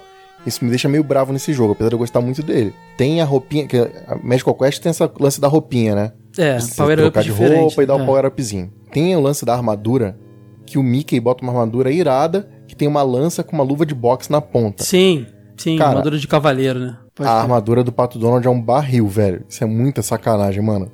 É um barril com uma panela do menino maluquinho. Cara, mas eu acho a arte desse jogo também muito bacana, assim. Eu acho muito desenhadinha essa franquia e esse jogo em específico. Eu acho uma coisa bem. É, é aquela sensação que a gente também viu no, World of Illusion, cara. Você tá jogando um desenho animado. Total ali. Sim, eu, eu acho que ele, ele, ele, assim, se for comparar um com o outro, só antecipando um pouco, né? Visualmente eu acho ele inferior, mas em gameplay eu acho esse jogo melhor do que a série Illusion. Entendi. É, ele, ele é muito. Ele é, ele é um. Toda a franquia Magical Quest, na verdade, mas esse específico é um plataforma muito redondinho, né? Ele é muito competente, a, a- a- a física dele é direitinha, é, é- tudo é muito certinho ali, é muito, é muito agradável jogar. É tão agradável quanto jogar um jogo do Mario, talvez. Eu gosto bastante dessa franquia. É, é aquele joguinho de plataforma bem amarrado, que o personagem não fica é, sapateando, Exato. que não tem aquele bloco Exatamente. errado É. pra você pular, você meio que Exato. tem a intuição boa de pra onde vai, as roupinhas funcionam bem, então assim, você joga, bota a roupinha, você se sente confortável pra jogar, tem lance de comprar item, password, então quer dizer, é bem, ele, ele, ele tem um acabamento muito bem feito. Sem contar que uma coisa que eu sempre gostei muito nessa série Magical Quest é o multiplayer dele, que é bem competente, né? É um multiplayer bem, Uhum. bem estruturado, assim. É vero. Sim, sim. Eu acho também que esse jogo, ele é muito. A direção de arte dele é muito Disney, né, cara? Parece que tem um ilustrador da Disney fazendo as coisas. Até quando você tá enfrentando, sei lá, um peru lá. Tu vê aquele olhinho típico do personagem da Disney, assim. Todos os elementos, você vê uma folhinha, é o tipo de folhinha que é desenhado na Disney, assim. Ele remete muito a Disney o tempo inteiro. Você se sente no mundo da Disney nesse jogo. Eu gosto muito. E, e a mecânica é muito padrão na série Magical Quest, né? Que é você basicamente vai pegar coisas e arremessar. São quadrados, né? Tem quadrado que você vai pegar e vai jogar, vai ter uma moedinha pra trás. Tem quadrado que você vai usar só pra bater no inimigo. É, é basicamente essa, essa é a mecânica da série. É, quando você não tá jogar com quadrado, quadrado que dropa moedinha, É. ou então um monte de quadrado que esconde uma porta atrás. isso quando você não tá com algum power up, né? Que tem muitos power ups também. É, mas aí você troca de roupinha, habilidade né? diferente. É, pois é. Nossa, demais, cara. Muito bacana. Ah, mas a gente tá no, no- na fase. No, na menções honrosas, então a gente não pode demorar muito. Rosa que falou cinco minutos. Quem quiser episódio aí de, de Magical Quest 3, na verdade da franquia, né? Fala aí com a gente que a gente produz É. aí, a gente pro- providencia. Caras, tem uns jogos aqui que tem que ser mencionados que tem cara de Sora isso aqui, hein? Jogo de PC velho. Donald Duck's Playground. Saiu pra DOS, IBM PC, Apple II, Atari ST, A Amiga. Sora vai gostar desse jogo por um motivo, eu acho. Qual motivo? Esse jogo foi feito pelo Alloy, que é o cara do Laser Sweet Larry. Hum, Caramba. Aí, a galera do PC agora tá, tá vibrando. Que é um personagem marcante, né? Mais ou menos. Oh, mas a- ainda um assim, jogo ruim. ainda assim eu não tenho tanta vontade Não. de jogar É, porque quando o jogo eu é bizarro, né, isso aí. como é, o jogo. Eu vou defender porque esse jogo, é, esses dois primeiros jogos do Donald, eles eram de um selo educativo da Sierra. Então ele não é jogo pra, pra diversão, assim como objetivo de jogo. É joguinho pra ensinar coisinha pra nenenzinho. Esse jogo aqui, por exemplo, é a mesma história do jogo lá do, do chapéu do que, os, que o Kai contou. Pato Donald precisa arrumar um emprego pra comprar brinquedos pro, pros sobrinhos dele. Então cada modalidade, cada minigamezinho é um emprego diferente. Então ele vai virar maquinista de trem, vai, vai ajudar na colheita de legume. É, é coisa bem bobinha, assim, bem tem que infantil. guardar coisa no estoque e tal, pode crer. Não, e cara de jogo de DOS pra caramba, né? Tem até umas versões mais bonitas aqui de, outros, de outras plataformas, mas ainda não melhora muito não, né? É, a mais bonita é a do Dodge, mas É, tem ele umas é- ali que, bicho, dá dor de ouvir no ouvido, assim. Os efeitos sonoros são horrorosos. É de É criancinha. um jogo de 84, É, exato, né? A gente tem que exato. levar isso em consideração também. Agora, e esse Donald Duck Alphabet Chase aqui? Também saiu pra Mais um DOS, joguinho de Amiga. criança. Esse é feito pela Westwood. E você tem que catar as letrinhas. É é pra ensinar a criança a digitar, porque era jogo de computador, né? Não era com joystick. Uhum. Então você entra nas salinhas, aparece as letrinhas lá no teto, sei lá. J, K, L. Aí a criancinha tem que apertar as teclinhas no teclado, as letrinhas aparecem e ele captura. Pode crer, cara. O joguinho é bonitinho, mas não, não sei. Pra criança, né? Acho que nem criança quer jogar isso aí. De criança quer jogar plataforma de ação. Foi o que eu falei. Pato Donald, antes da SEGA, era essa- esse tipo de coisa aí. Ninguém vai falar mesmo de Quackshot aqui. Quem quer saber de Quackshot pode ler, ó. Tem texto na revista Jogo Velho número 1. Exatamente. Jabazinho. Belo texto lá, três páginas, quatro, sei lá, textaço. E eu acho que Quackshot, a gente vai falar um pouquinho agora pra vocês, mas tem que. Esse, esse tem que ter. A gente falou de Cast of Illusion já aqui, tem que ter episódio dedicado, porque é um dos jogos do Pato Donald que acho que foi o primeiro que chamou a atenção da galera mesmo. A galera falou, pô, que jogaço do Pato Donald. Que divisor de águas, assim, que são 91 pro Mega Drive, né? É, os três jogos anteriores a gente falou aí. É o joguinho da Kenk e esses dois educativos. né? O Sim. resto não tinha Pato Donald.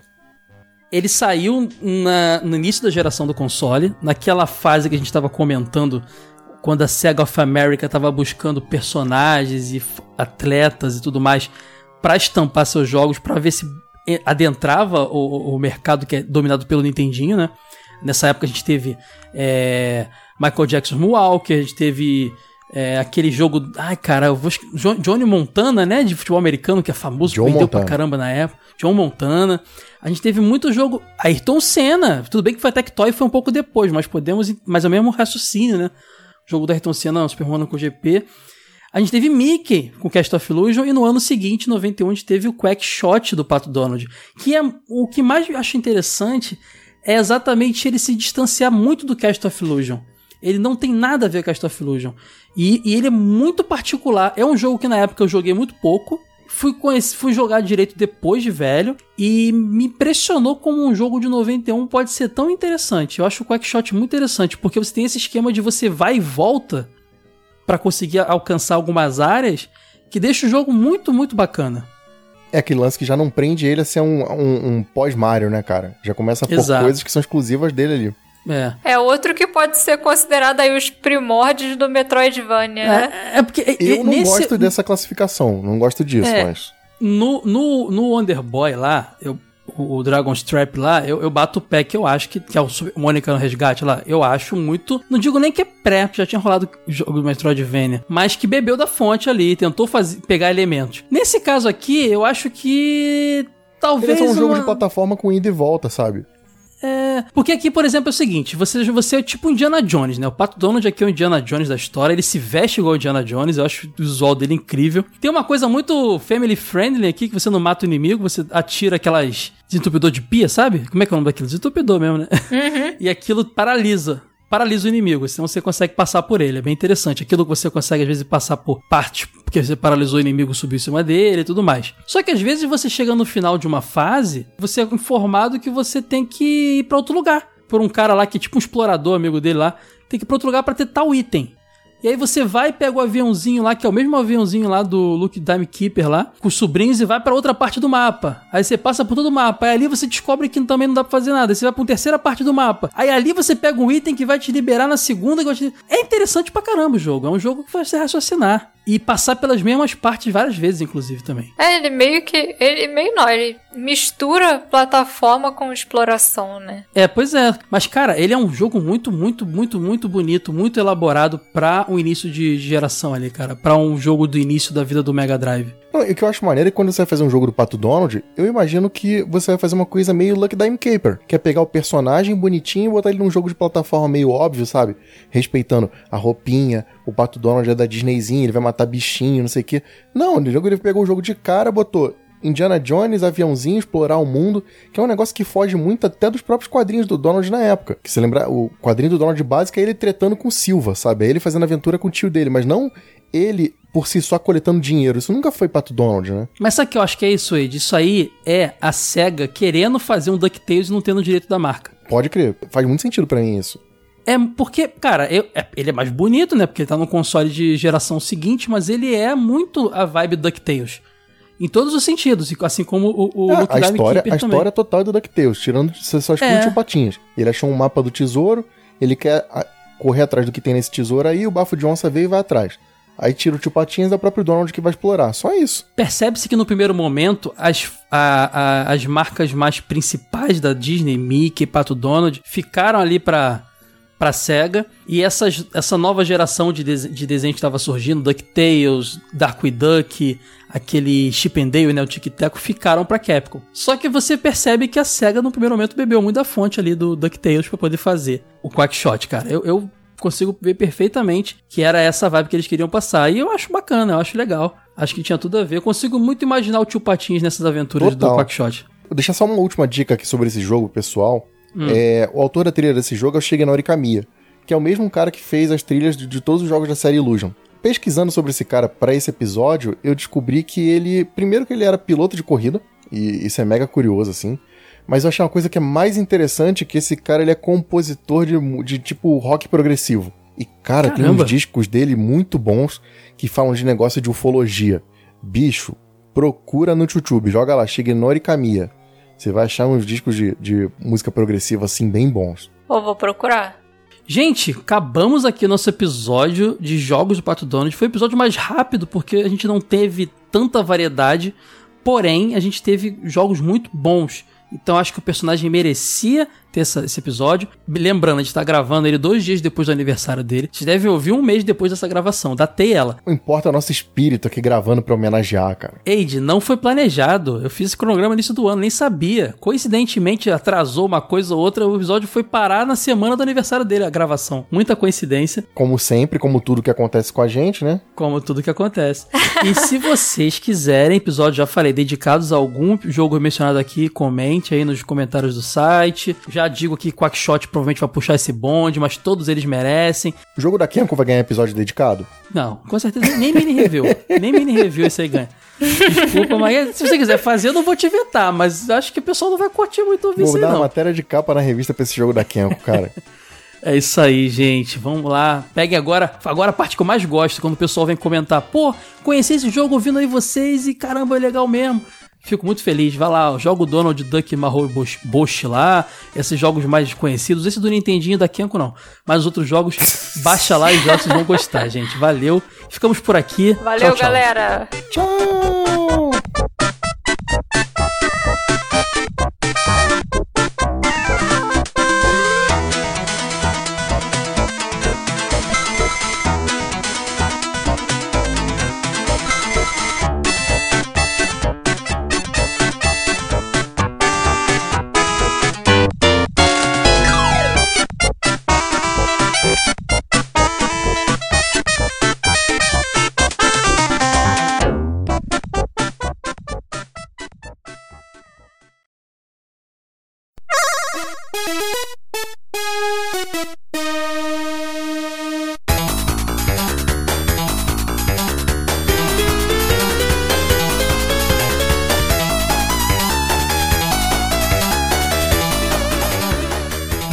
Ao Fase Bônus. Depois de relembrar aqui joguinhos do Pato Donald, vamos é, trocar ideia aqui, ler seus comentários, mas uns recadinhos primeiro. Uh, se vocês quiserem mandar comentários para aqui para serem lidos no Fase Bônus ou no Reclames do Plim Plim lá no TV de Tubo, é só acessar jogovelho.com.br, procura ali o, o, o post do episódio em questão, né? E deixa lá nos comentários do post o que você quer deixar, a gente vai ler aqui, vai trocar ideia. Uh, divulgue para todo mundo aí os, os, podcasts da gente, todo mundo que curte o assunto nostalgia e também nosso canal no YouTube, youtube.com.br revista Jogo Velho.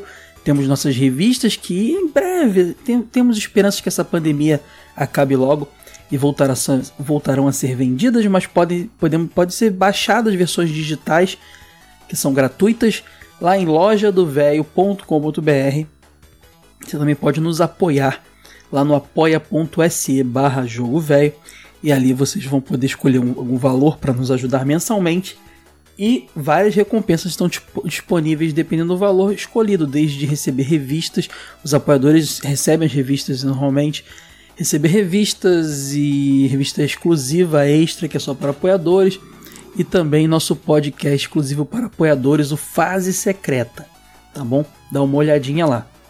Mais algum recadinho? Deixa eu ver, eu acho que não. Ah, tudo bem, nossas redes sociais, jogo é só procurar por Jogo Velho, no Twitter, Facebook, Instagram, ou então você pode procurar no Telegram, nosso grupo no Telegram, telegram.me barra jogo velho, e no Facebook, o Asilo Jogo Velho. Tá bom? Acho que é isso. Acho que dei todos os recadinhos. Acho que já posso começar aqui a leitura dos feedbacks. Vou começar, temos dois episódios. Tivemos o último mini review da nossa programação de quarentena, que foi de Mike Tyson's Punch Out, e tivemos o último episódio que foi do normal, né, episódio cheio, que foi o 75 do Michael Jackson's Moonwalker, de versão de Mega e Master. Vou começar pelo Mike Tyson, teve menos comentários. Vou pegar aqui, vou ler o comentário do Rodrigo Mendes Mesquita, ele fala: Caro Caio, que legal ouvir sobre mais um jogo que joguei muito no meu DVD Tronics. Olha, ele jogou um joguinho de Nintendo no DVDzinho aí. Eu não conhecia todas essas trocas de chefe da franquia. Em relação ao arcade de queda de braço, me lembro de ter visto ele e o do Punch Out na antiga Playland do Shopping Eldorado, aqui em São Paulo. Um abraço. Boa, Rodrigão, um abração para você também. E o Adnan Alves comentou: Fala Caio, Punch Out é uma franquia que gosto muito. Sei que ele é mais um jogo de puzzle e ritmo do que luta de fato, mas é muito divertido descobrir os padrões do inimigo e o tempo certo para o contra-ataque. O do NES conheci via emulação e gostei bastante, mas para mim o melhor é o Super Punch Out do Super Nintendo, que me divertiu demais. Conheci na emulação e assim que pude comprei o cartucho para o Super Nintendo esse vale muito a pena ter o cartucho. Abraços. Abração a Dinan. Agora vamos lá para o episódio 75 do Michael Jackson's Moonwalker. Tem bastante comentário. Eu vou começar aqui. Nossa, tem bastante comentário mesmo. Vamos dar uma acelerada aqui.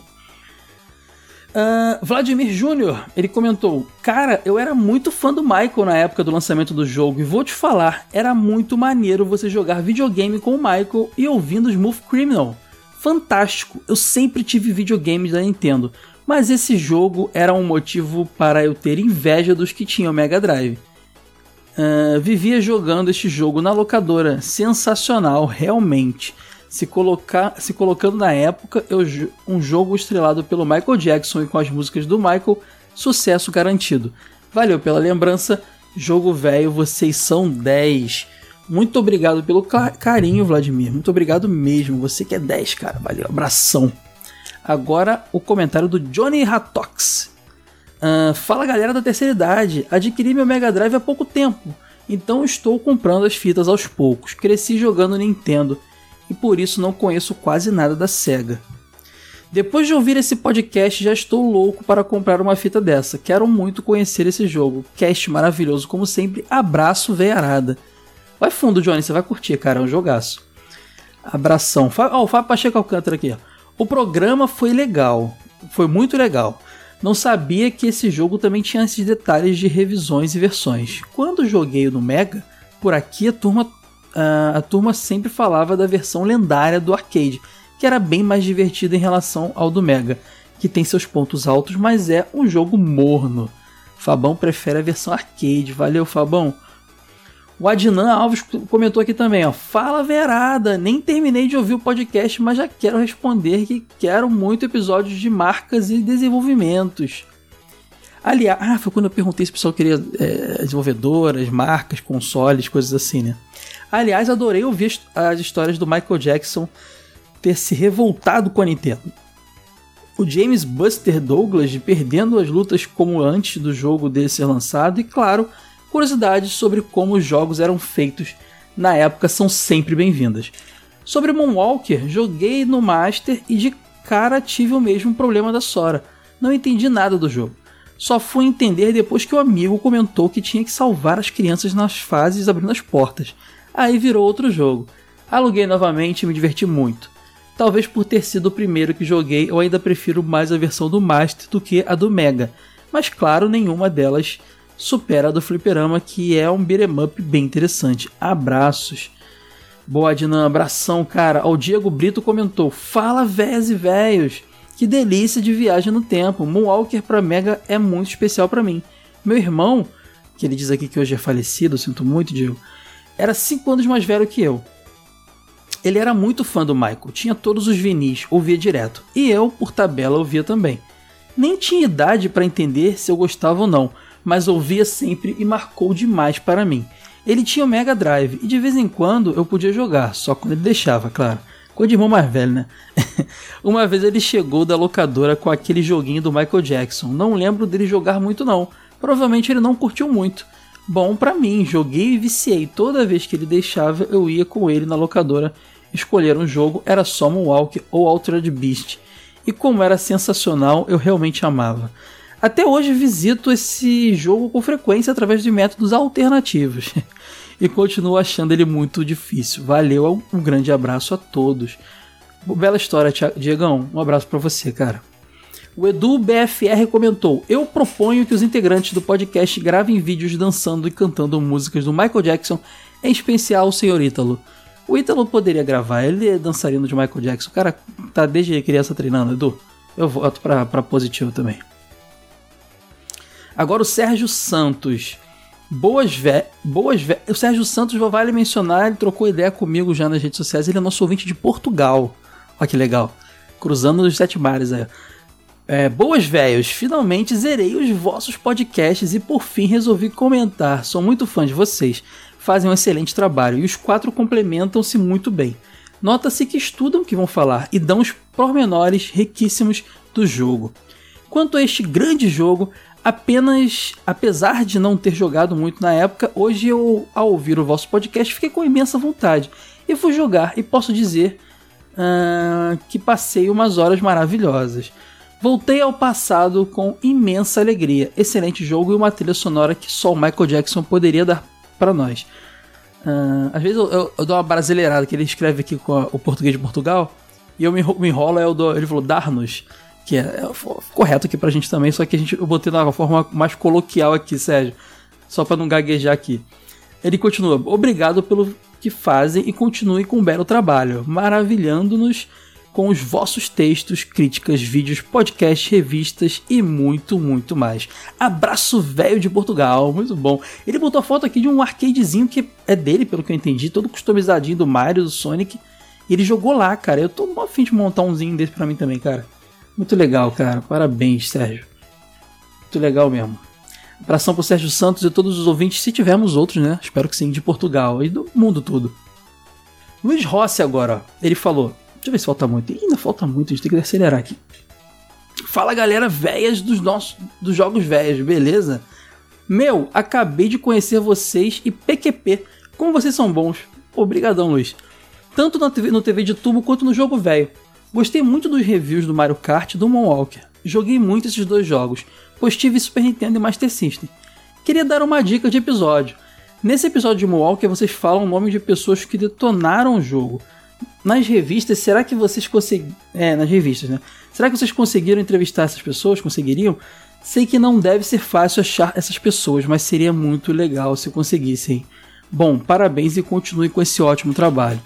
Luiz, uma dica para você, cara. Temos um episódio de entrevista com o Gil, que foi. que ele até gravou com a gente sobre Tomb Raider recentemente, e ele era redator da Gamers e foi, foi piloto, como chama também, né? Ele foi. Ele, ele é um dos moleques lá que jogava, zerava tudo pra fazer review, cara. Ele conta vários bastidores.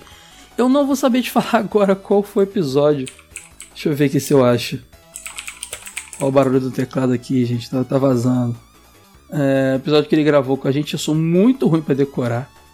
Mas eu vou ver aqui, falo com você, calma aí. Ó. O negócio aqui é freestyle, galera. É o vivão, hein? Ó, entrevista com Gilson Bar Livramento, episódio 25. Então vai lá, você vai curtir a entrevista. Depois eu vou ver também o episódio do Tommy Raider que ele participou também. Você vai curtir a entrevista, muito legal. E ele conta vários bastidores, cara. Conta até quando ele que escrever um texto de um milhão de toques. Você imagina que são um milhão de toques no texto, é coisa pra caramba. um abraço, Luiz. Ele, ele, só termina aqui. Bom, parabéns e continue com esse ótimo trabalho. É isso aí, Luiz Rossi. Muito obrigado pelo seu carinho. Um abração. O Neto Neto comentou: Confesso que só ouvi esse cast porque já estou viciado no trabalho de vocês. Quer dizer, ele não curte Michael Jackson, mas como ele curte nosso trabalho, foi ouvir e eu fico feliz por isso, cara. É muito. É, fico feliz de você ter ouvido por nós acima de tudo. Pois apesar de reconhecer o talento incontestável do Michael Jackson, por não ser muito fã do estilo de música que ele produzia, logo os jogos baseados nele também não me chamaram muita atenção. Neto, uma coisa não tem nada a ver com a outra, cara. Se fosse você arriscava, porque os jogos são jogos de plataforma e beat'em up bacanas, assim. O som em si não, fa não faz muita diferença, mas tudo bem, eu entendo seu, seu, sua análise. Mas na época, meu único contato com um dos jogos do Michael Jackson foi no arcade, numa casa de jogos eletrônicas no centro de BH. Contudo, confesso mesmo que mesmo fazendo é, duras, durar muitas fichas até o terceiro boss, houve um certo arrependimento, pois a ficha já nesse lugar já era cara, custava quatro vezes mais que nos bairros, é, e porque deixei de jogar Tartaruga Ninja com meus irmãos. É, você fez uma troca aí que na minha opinião não é muito boa também, Tartaruga Ninja é muito mais legal. Mas, mas o, o Walker é, é, um, é muito bom também. E ao, e ao ouvir o cast, na minha opinião, provavelmente influenciada por minha nostalgia, as músicas do Master System são demais melhores do que as do Mega. Eu tenho às vezes essa sensação também, cara. Eu cheguei a falar, elogiar muito a versão de Master no episódio também. Mas é isso aí, Neto Neto. Um abraço, cara. Obrigado de verdade pelo comentário. Agora o Guilherme de Castro, ele comentou: Olá, velhos e véias. Gostaria de iniciar com algo que era para eu ter comentado desde o episódio do Super Mario Kart e acabei esquecendo. A vinheta dos podcasts ficou ainda melhor uh, nessa nova versão. Que voz incrível! é que agora a gente tem a, a voz da mesma locutora dos nossos vídeos no YouTube, que é a Karina Felipe, que é a esposa do Edu, nosso editor de vídeos. E ela já narrava os vídeos lá, a gente falou, vamos, vamos unificar o um negócio, né? Quem fazia a, a, locução na abertura era o Bergs, lá do podcast com Fábulas, grande amigo meu, também, abraço Bergs.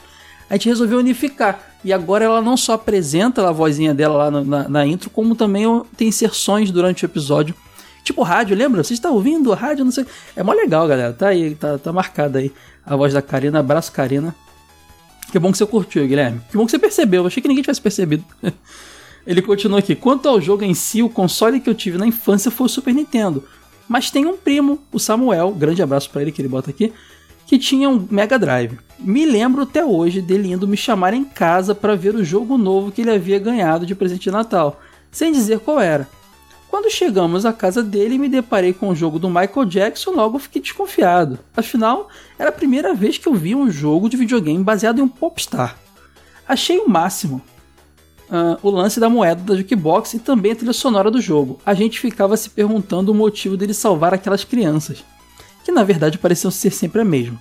E também porque colocaram um macaco no fim das, das fases, para indicar o caminho, sem dizer, sem dizer que jogamos tanto uh, que até hoje consigo ouvir as meninas pronunciando aquele Michael ao serem salvas.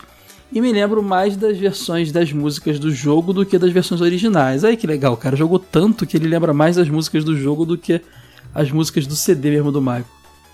Muito bom, cara. Muito bom. Abração, Guilherme. O Giuseppe Raironi comentou: Gente, esse cast foi de alto nível. Destaque pro Chianca, que parece ser fã do Michael Jackson. Parece não, Giuseppe, ele é fã demais. Esse game é uma viagem garantida. Ótimo para jogar tomando um chá verde. É, quando moleque, eu gostava muito de Michael. vivia imitando seus passos de dança. Na verdade, continuo fazendo isso até hoje no MJ Experience de Wii. Apesar disso, uh, nunca. Deixa eu ver uma água aqui, galera. Tem que molhar o bico para aguentar ler tudo aqui. Apesar disso, nunca tinha visto o game até 99. Assim como o Caio citou, eu também conheci o game na casa de meu tio em um surrado Master System 1. A diferença é que meu tio queria me passar a perna. Opa, que isso? Oferecendo o console por 120 reais. Salário mínimo nessa época era 135. Pelo que parece, apenas o Caio curtiu esse game à primeira vista. Tô com a Sora nessa, odiei de cara. E demorei bastante para entender e por fim gostar dele. Na época que eu, conheci, que eu considera, é, colecionava games, cheguei a ter a versão de Mega Drive. Essa versão eu curti mais. E quando eu tinha Xbox clássico, pude conhecer a versão de arcade.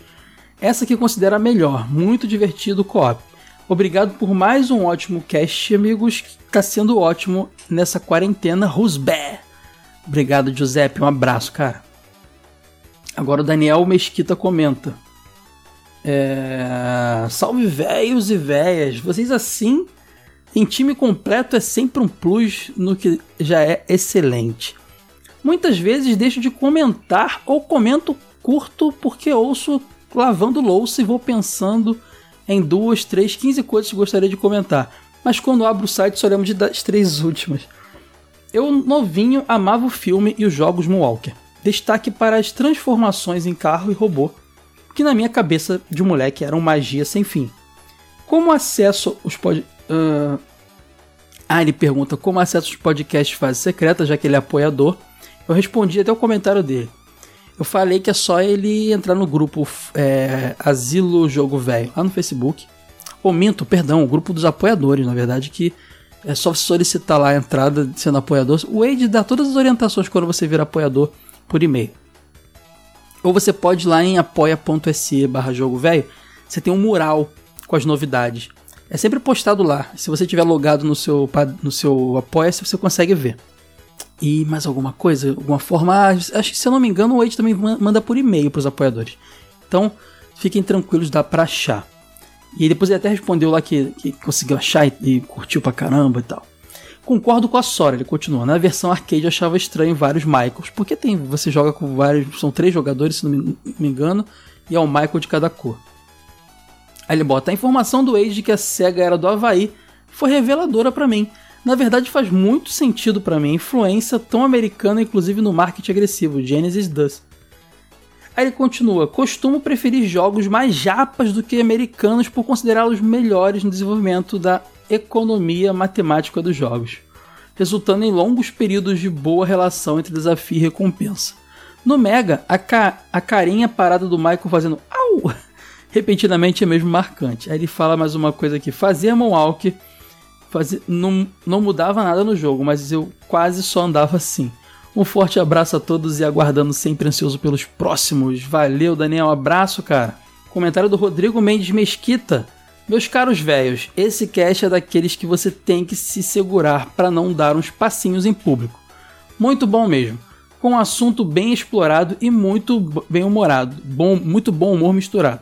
Eu conheci o jogo por meio do Angry Video Game Nerd, que é um canal no YouTube, que considerava impossível terminar o jogo. Me lembro de ter zerado ele usando muito o save state dos emuladores. Aí ele bota: sou um jogador ruim para jogos que tenham pulos em geral. Meus sinceros parabéns por esse podcast que alegrou em muito o momento mais triste da minha vida. Abração a todos vocês. Rodrigão, eu não sei o que aconteceu na sua vida.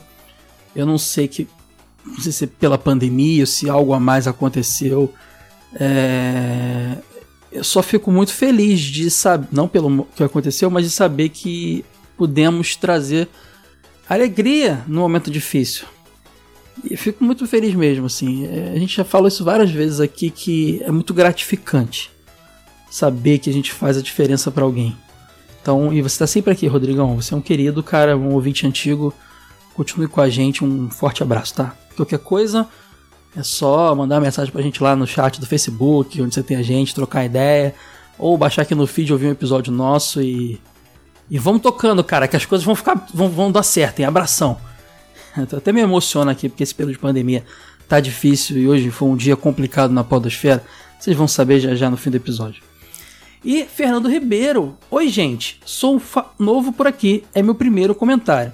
Para começar, vou sugerir um jogo de Mega Drive para vocês. Se chama Rista. É pouco conhecido, mas é muito bom. Eu recomendo. Ou o Fernando tá zoando, ou ele não ouviu ainda os episódios antigos, porque até nesse também.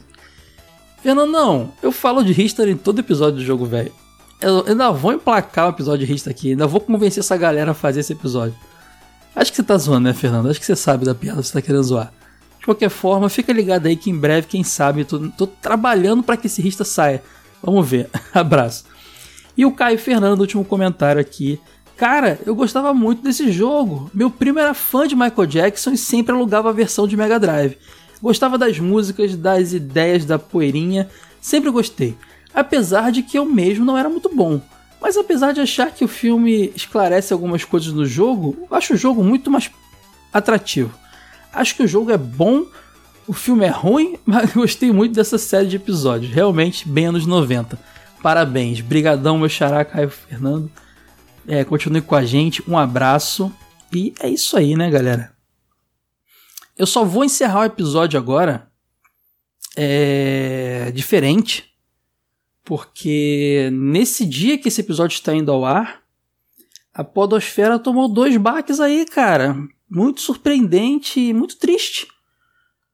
Perdemos dois companheiros de mídia aí, cara. O Harold Stricker e o Felipe Morcelli. O Harold lá, que entre vários, várias participações em vários podcasts na internet, ele é muito lembrado pelos podcasts relacionados à, ficção científica do Nerdcast.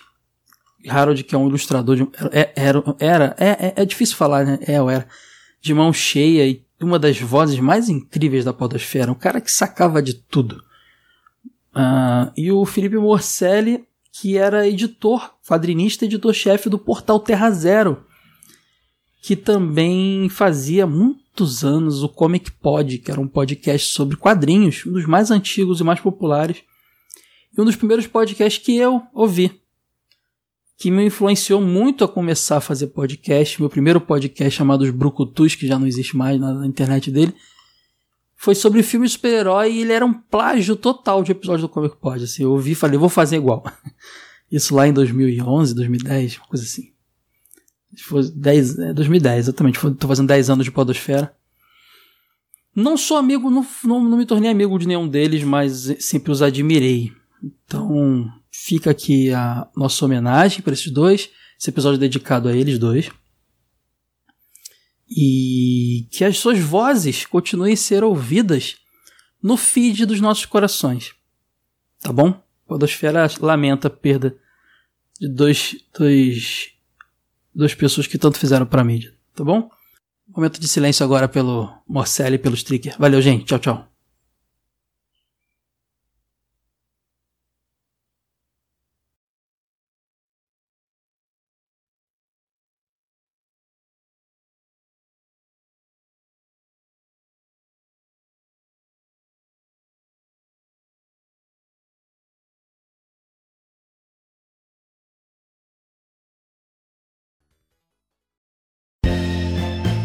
Esse episódio foi editado por Caio Hansen.